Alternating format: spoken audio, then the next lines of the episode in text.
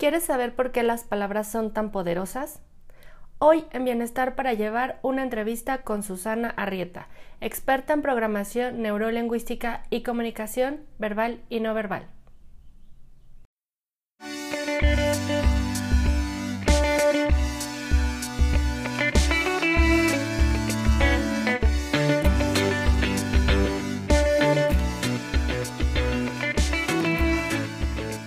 Soy Nuri Meyer, coach de imagen y bienestar integral para personas que desean encontrar su propio estilo de vida saludable, conectar con su esencia y tener una vida más plena y feliz. Aquí compartiré estrategias y consejos para verte y sentirte espectacular, con un enfoque holístico para que reconozcas lo que te hace irrepetible, ya sea que quieras equilibrar tu vida profesional con la personal o mejorar tu salud para disfrutar más de la vida, este es el podcast para ti. Te doy la bienvenida a Bienestar para Llevar. Y antes de que entremos de lleno a la entrevista, quiero contarles un poquito más de Susana Arrieta. Ella es mi amiga y mentora y si ustedes quieren leer su biografía completa pueden ir a las notas de este episodio o pueden ir también a leerlo en mi sitio web nurimeyer.com. Ella de profesión es comunicóloga, estuvo trabajando un poco en el ambiente político, pero resultó un poco decepcionante, creo que eso le puede pasar a demasiada gente y después estudió la maestría en imagen pública y también es diplomada en comunicación verbal y no verbal. Ella siempre ha pensado que no solo podemos parecer, digamos, como en esta premisa de la imagen, sino también tenemos que ser, ajá, y que primero tenemos que aprender a comunicarnos con nosotros mismos para después poder transmitir toda esa comunicación y eso que llevamos dentro a los demás. Su premisa es que nada te prepara para el dolor más que la decisión que tomes de fortalecerte para trascenderlo. Cree firmemente que todos merecemos y podemos tener una historia feliz, pero para esto hay que invertir, hay que trabajar, pero sobre todo una historia en la que hay que saber comunicarnos con nosotros mismos para impactar a los demás. Espero que esta entrevista te resulte muy interesante. Bienvenida. Hola amigas de Bienestar para Llevar, pues aquí estoy con Susana Arrieta que nos va a hablar sobre las creencias limitantes, pero antes que todo eso, quiero que Susana nos comente por qué te volviste tan apasionada por las palabras. Ay, Nuri, muchas gracias. Estoy muy contenta de poder participar en tu bienestar para llevar, que verdaderamente eso es algo que tendríamos que traer todo el mundo en el bolsillo y te cuento, mira, a mí me encanta y la verdad es que sí siento que hay una pasión que no fue una semilla que yo sembré solita.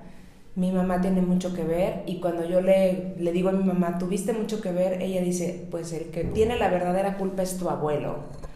Tu abuelo que leía muchísimo, particularmente Oscar Wilde era su autor favorito, se lo pasó a mi mamá y mi mamá me lo pasó a mí. Me doy cuenta que además una persona que estaba cuestionando un nivel, una, a una sociedad que estaba demasiado fijada en las apariencias, se mete a escribir cosas que tenían que ver con el hecho de que tomaras conciencia de cómo actuabas. Y eso siempre llamó poderosamente la atención, ¿no? El ver cómo verdaderamente las palabras crean realidades, cómo las palabras pueden llegar a describir todo un mundo aparte y eso fue lo que creo que desde muy pequeña llamó mucho mi atención. Ay, qué padre, qué interesante que eso se haya podido sembrar en tu familia. No, me gusta mucho. Y bueno, quiero contarles que yo estoy tomando con Susi un curso y ella, bueno, eh, nos eh, lleva mucho por el camino de la programación neurolingüística. Yo quiero contarles que la primera vez que, que bueno, cuando entré a su curso y ahí vamos a basar esto en programación neurolingüística. Dije, jaja, nos van a lavar el, coco, ¿no? Porque para mí eso era algo como una técnica de ventas como muy, pues no, no, no, no, no le diría yo barata, pero muy, como muy simple, ¿no? Como que crees solamente que a través de decirte como palabras ya te van a convencer de vender algo y sí he estado en situaciones donde me la han querido aplicar pero como diría mi papá, un dicho un poco feito que dice, soy cobija muy miada y no, no, no les funciona. Entonces, está justamente porque mi profesión también es de mercadotecnia. Pero cuando llegué al curso y Susana nos explicó qué era la programación neurolingüística, hagan de cuenta que mi cerebro mi cerebro.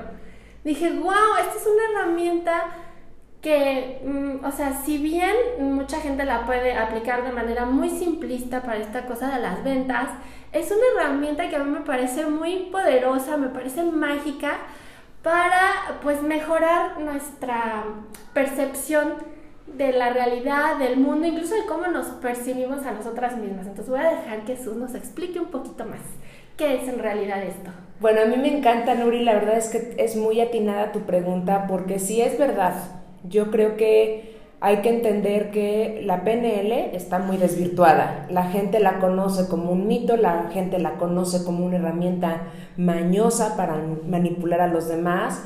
Suena un poco a estos cursos de eh, si piensas no es no, que es algo muy simplista en realidad. Yo creo y estoy convencida que tuve muchísima suerte en caer en una muy buena escuela de caer en una muy buena corriente, con una persona muy humanista, con una persona que ha tenido un nivel de impacto y ha tenido un nivel de enseñanza, tanto en mí como en los compañeros que en ese momento nos formamos juntos, muy fuerte. ¿Por qué? Porque es empezar a entrar en conciencia que tú, a través del lenguaje, programas muchas cosas y es verdad, es decir, es, haz de cuenta que tú trajeras un sistema operativo dentro de ti y este sistema operativo va a recibir a través de las palabras comandos.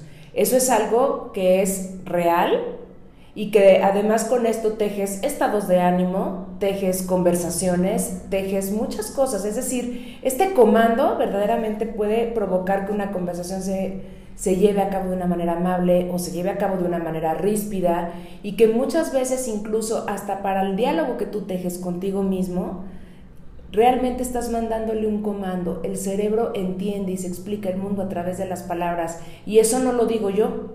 Está muy ligado el lenguaje a nuestra realidad. Por lo tanto, cuando los precursores o los primeros fundadores, el fundador de hecho, Richard Bandler y John Grinder, descubren esto, descubren una parte muy importante que tampoco es la panacea. Simplemente es decir, y si usáramos el lenguaje para de manera más deliberada crear la realidad, ¿qué pasaría con el ser humano? Lo cual no quiere decir que todo el mundo vaya a poder manipular a alguien, porque eso sería tan simplista como negar que tenemos voluntad o que literalmente cualquier persona podría someternos. Eso sería, sería además de grave, sería pues muy desestimativo para la propia persona pensar que alguien pudiera llegar a manipularnos.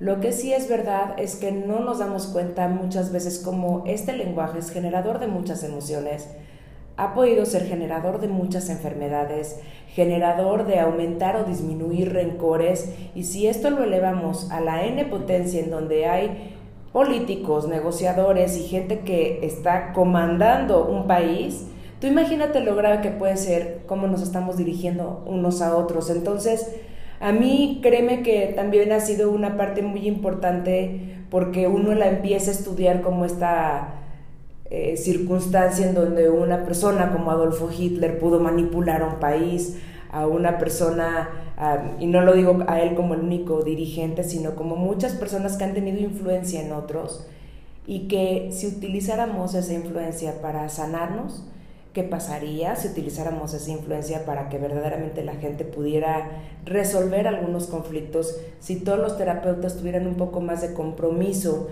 en deliberadamente determinar cuáles son los engranes que a un paciente lo llevan a pensar de determinada forma, podríamos estar hablando de que hay una manera de sanar a través del lenguaje.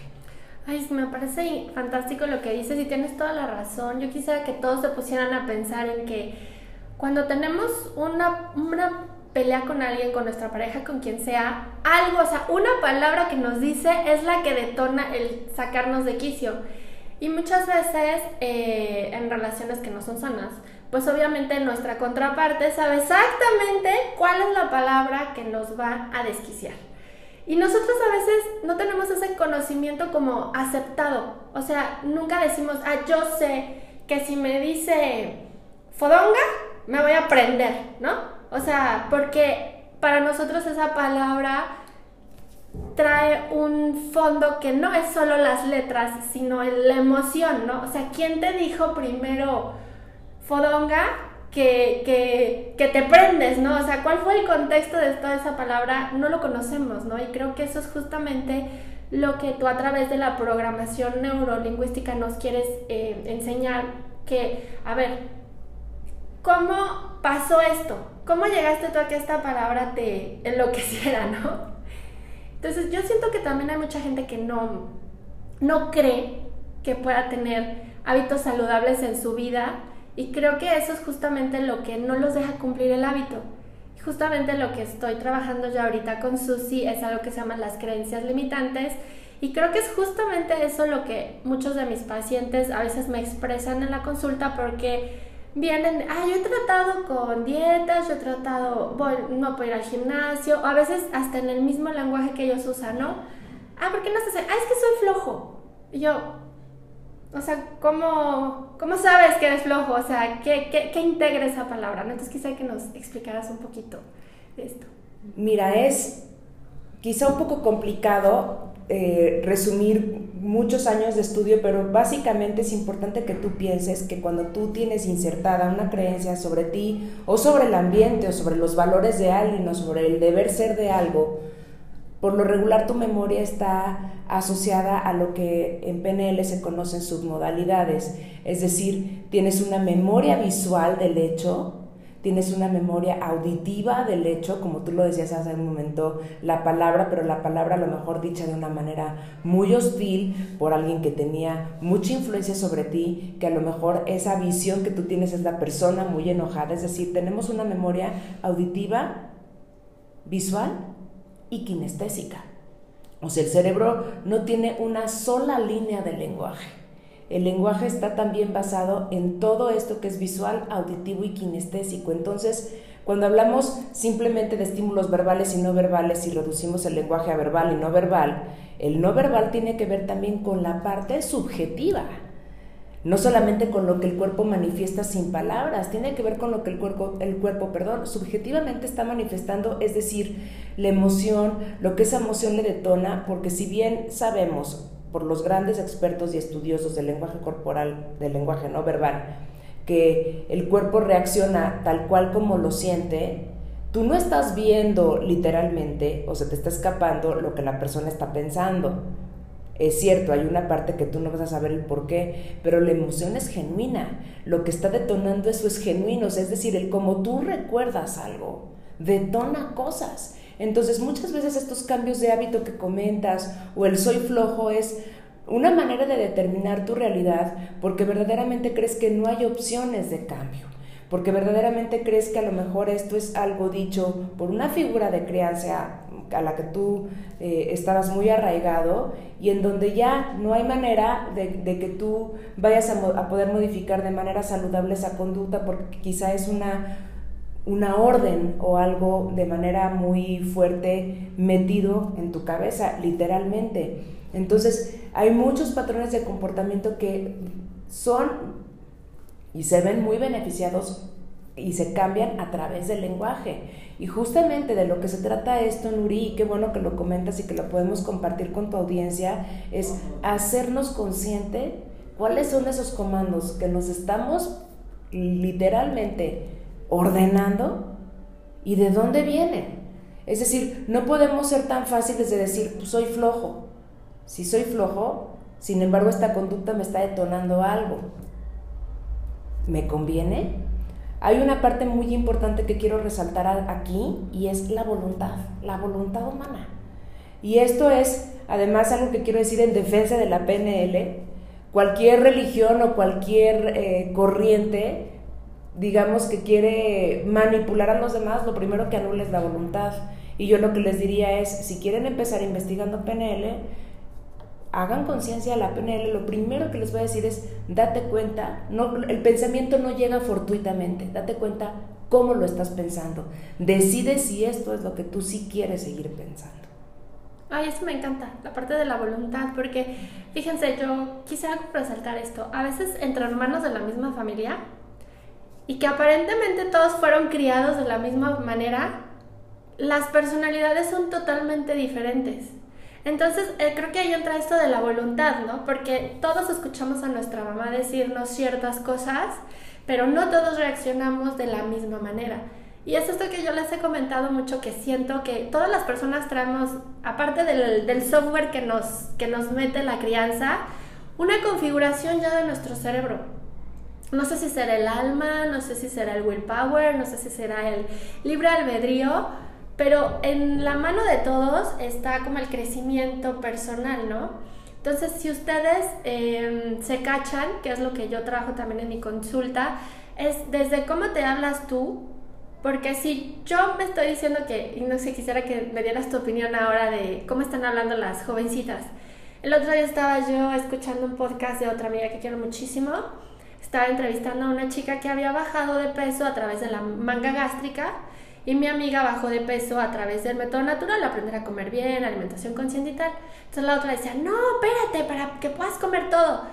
Y es que no, yo, o sea, ya si era una persona que pesaba como 150 kilos y bajó a pesar 40, es que soy una gorda. Soy, entonces ella a pesar de ya no tener ese peso tan grande, se sigue calificando, etiquetando o identificando con la palabra gorda. Entonces, no sé, tú cómo nos pasa, así como, ¿cómo sientes tú este, esto que está ahorita, que comes cualquier cosa poquito calórica y ay, es que soy bien gorda y me la como, no, no hagan eso por favor. Hoy, Nuri, muchas gracias. La verdad es que son preguntas muy interesantes y utilizando este ejemplo tan concreto que dices y con tanto, pues con tanto trastorno de la conducta alimentaria, yo te diría casi, casi categóricamente, aunque no, no soy una, no, no, no soy terapeuta especialista en el tema y demás, pero sí soy especialista en el tema del lenguaje. Y yo te podría decir que esa es carga emotiva fuerte para ti. El cómo te describes a ti misma, el cómo estás describiendo el mundo que te rodea. De nuevo, la voluntad. Aquí tendría que entrarnos un poquito de sentido ético. El ser humano está hecho para ser feliz, está diseñado para alcanzar el máximo nivel. Lo que le llamaría Aristóteles está diseñado para alcanzar la felicidad. Ahora, depende de las elecciones del hombre, cuáles son las elecciones que yo hago. Nosotros estamos equipados y tenemos todo para hacer elecciones constructivas. Sin embargo, nuestra voluntad, que con, esto también tenemos, como dice bien Nuri, nuestro software, podemos elegir lo malo lo cual no quiere decir que estemos diseñados eh, para ello, pero podemos elegirlo. Entonces, el ser humano se tiene que plantear dos escenarios constantemente. ¿Esto me construye o me destruye? Si yo me paro un poquito a tomarme, como siempre les digo a mis alumnos, dos segundos más. Mejor tómate dos segundos más y piensa, está padre que me diga gorda. Está padre que yo siga comiendo, o sea, de verdad me va a construir un cuerpo saludable comer todo Olvídate de la manga gástrica, estamos hablando de colesterol, estamos hablando también de, acumular grasas, estamos acumulando de no solamente mantener un peso idóneo, sino tener energía, correr, hacer ejercicio, disfrutar la vida. Hay gente que, no, que a lo mejor no hace ejercicio y, oye, no se va a poder subir un avión a hacer ese viaje que tanto quiere. Entonces, nuestras elecciones están diseñadas para alcanzar mi felicidad? O sea, yo creo que es una pregunta bien interesante. ¿Qué tan constructiva o qué tan destructiva hago mi selección de cosas para mi vida? Esto es una parte muy importante y llevado al ejemplo de las dietas, pero lo podemos llevar al ejemplo de la elección de pareja, lo podemos llevar al ejemplo de la elección del trabajo, de la manera como yo me planteo mis conversaciones. Entonces, aquí también van metidas preguntarme, aquí no, no depende de nadie mi felicidad más que de mí. Qué bonitas palabras, Susi. Es que la verdad tienes toda la razón, porque muchas veces estamos esperando que la felicidad venga de otros o de cosas externas, ¿no? Por ejemplo, yo que veo esto de alimentaciones, no, es que cuando pese, cuando llegue a mi peso ideal, voy a ser feliz, ¿no? Cuando encuentre al hombre ideal, voy a ser feliz. Y, y resulta que muchas veces llegamos a ese peso ideal no, no somos felices. Y justamente viene esto en el, en el, en el tenor de justamente eh, el podcast que grabé hace eh, dos semanas con Andrea Palacios, donde ella dice, yo estaba viviendo mi sueño y no era feliz. Entonces ella, como dices, usando su, el poder de la voluntad es, a ver, esto no es posible, no, yo tengo que averiguar qué es lo que está pasando y creo que una alternativa es como buscar en, en esto, ¿qué me estoy diciendo, no? ¿Qué, em, ¿Qué puedo hacer yo para empezar, por mí, tanto a cambiar mi lenguaje conmigo, como, como el lenguaje que tengo con mis relaciones, ¿no? Porque es fácil decir que los demás, ¿no? Ay, es que el jefe me hizo, el jefe me trata mal, o, o mi papá, o mi mamá, ¿no? Pero ¿qué hacemos nosotros para contrarrestar ese mm, efecto que tiene el ambiente en nosotros, ¿no? Pudiera ser que poniendo más atención al lenguaje, no solo, no solo, y también a los contenidos que leemos, ¿no? Porque no solo es lo que nosotros nos decimos, sino qué tan dispuestos estamos a abrirle la puerta de nuestra conciencia a estas ideas de, pues, de odio a nosotros mismas, eh, de odio a los demás, eh, de, de, divergencia, ¿no? ¿Tú cómo ves está ahorita el ambiente muy cargado de energías y lenguajes negativos, no, no solo aquí, sino en el mundo?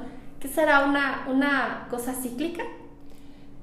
Puede ser, aunque te diré que también es mucho el, el, hecho de que yo veo a la gente enajenada alimentándose constantemente de las redes sociales sin conciencia. es decir, las redes sociales no son malas.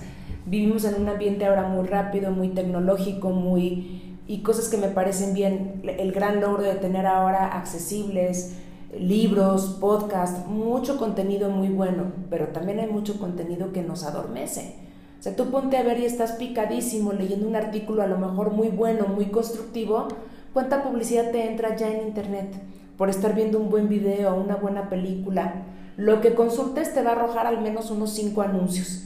Y eso va permitiendo que la gente se distrae o el alma se distrae. Entonces yo aquí diría, necesitamos más que nunca estar muy enfocados en las decisiones que tomamos porque somos literalmente diseñadores de nuestra realidad y de nuestra felicidad todos los días tener este chance de tomarnos los dos segundos más que comento y de manera deliberada decir, mi bien máximo o mi felicidad máxima, obviamente va a tener muchos pasos, va a tener sus costos.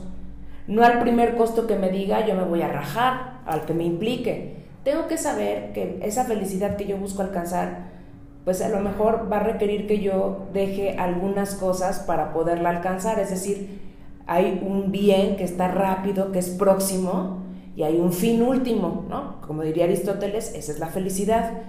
Pero si yo me voy toda la vida por los bienes inmediatos, en cuestión de alimentación, pues por mis antojos, en lugar de darme cuenta que si puedo comer un buen plato que me sacie, que me nutra, a lo mejor me va a quedar sin hambre más tiempo, pues tener que valorar y sopesar qué me va a hacer mejor en este diseño de mi vida en esta alimentación.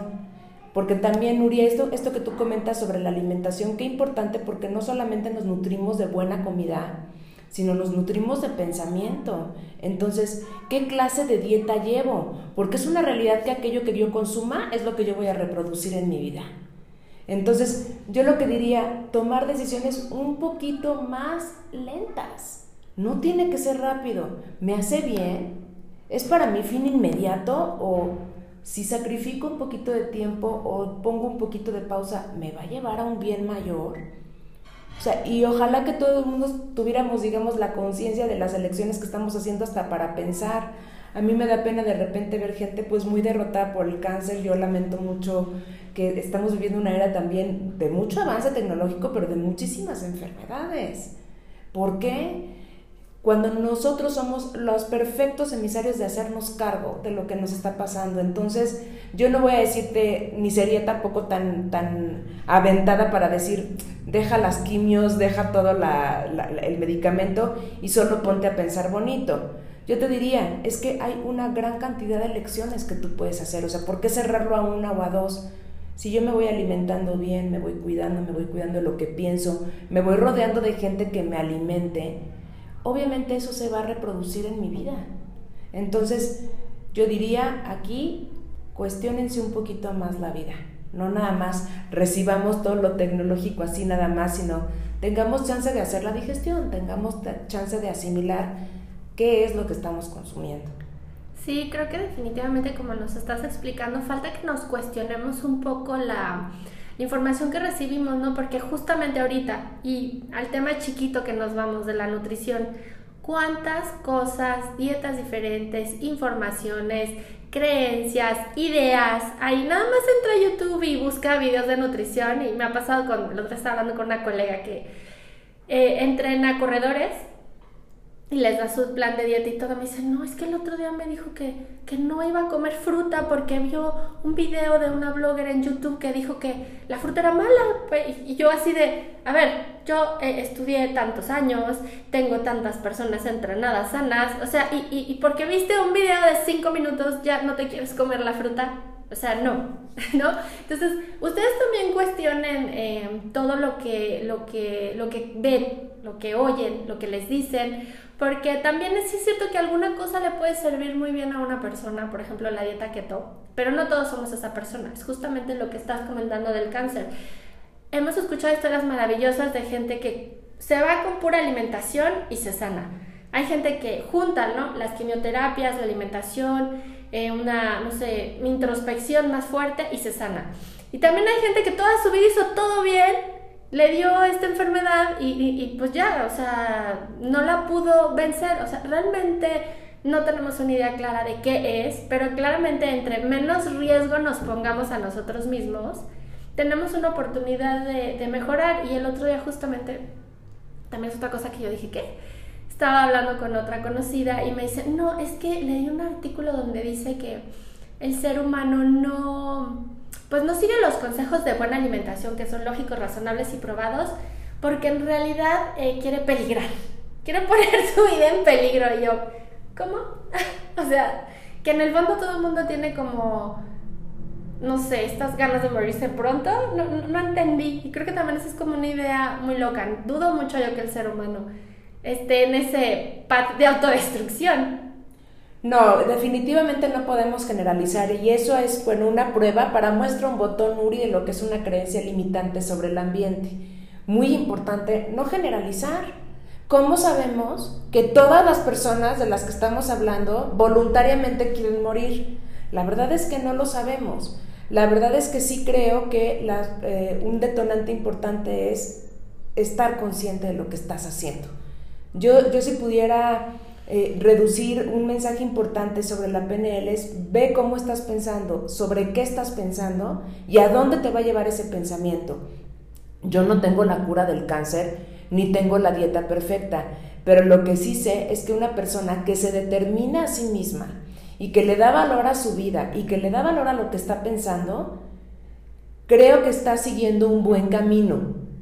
Lo creo firmemente. ¿Por qué? Porque está tomando decisiones constructivas para sí misma. Difícilmente eso la va a llevar a un mal camino.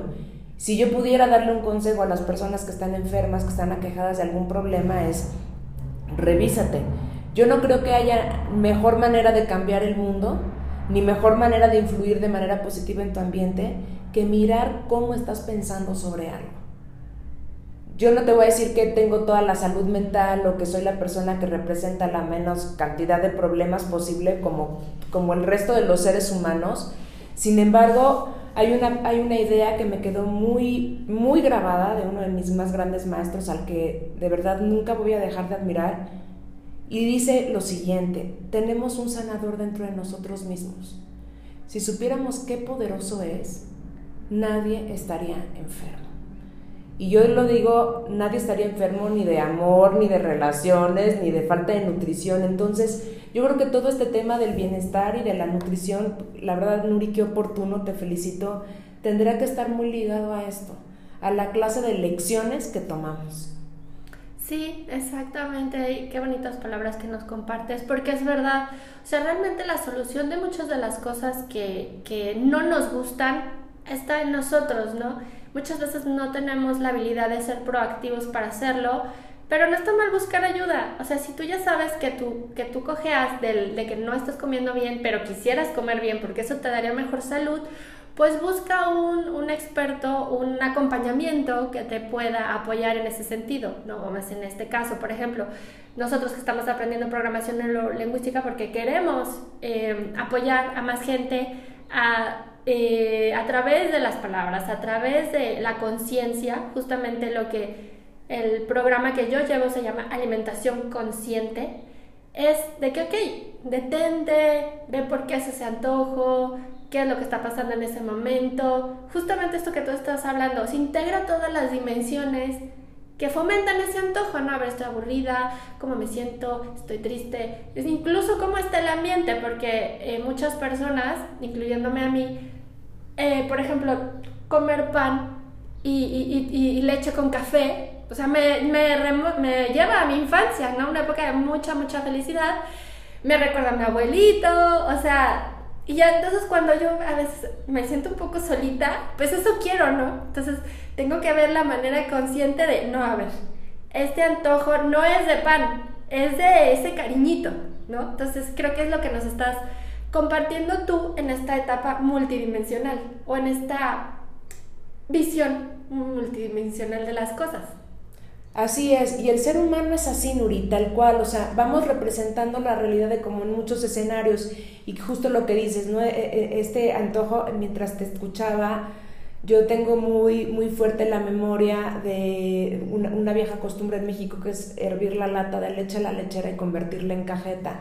Cuando yo pienso en mis abuelos, me es inevitable pensar en una rebanada de pan integral bimbo, o sea, no puede ser otro, tiene que ser un pan integral bimbo, y pensar en una lata de leche a la lechera que antes se acostumbraba a convertirla en cajeta y era algo que mi abuela hacía. Entonces, sabiendo que los nietos iban el domingo, mi abuela ya tenía la lata, ya tenía el pan, porque sabía que eventualmente igual íbamos a llegar varios a untarnos una rebanada de, de pan con esa cajeta. O sea, tú me puedes traer una cajeta igual más rica y yo voy a querer la lata de leche, la lechera, por lo que me representa también. Es decir, Fíjate cómo en nuestra memoria no solamente guardamos la leche, sino toda la memoria y toda la escena que está representándonos. Entonces, está bien recordar el hecho.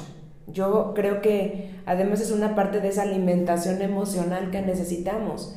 Sin embargo, date cuenta cómo qué poderoso es que yo tenga esta capacidad de ir escarbando en mis archivos de memoria y darme cuenta y explicarme de dónde vienen las decisiones que estoy tomando.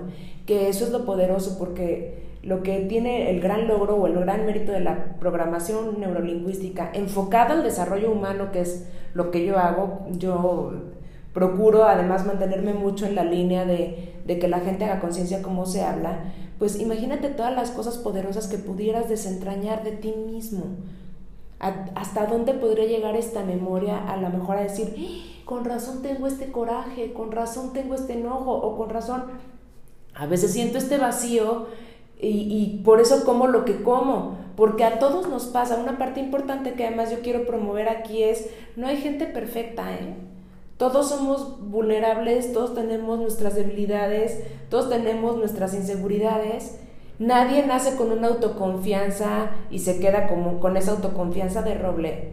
Aquí lo importante es, esto es algo que hay que cultivarlo, que puede ser de verdad un, un detonante de autoestima muy poderoso y que yo esperaría que sea un viaje de amor propio que nunca terminara, ¿no? Que lo estuviéramos cultivando todos los días y que sí fuera un bienestar para llevar. Ay, qué lindo.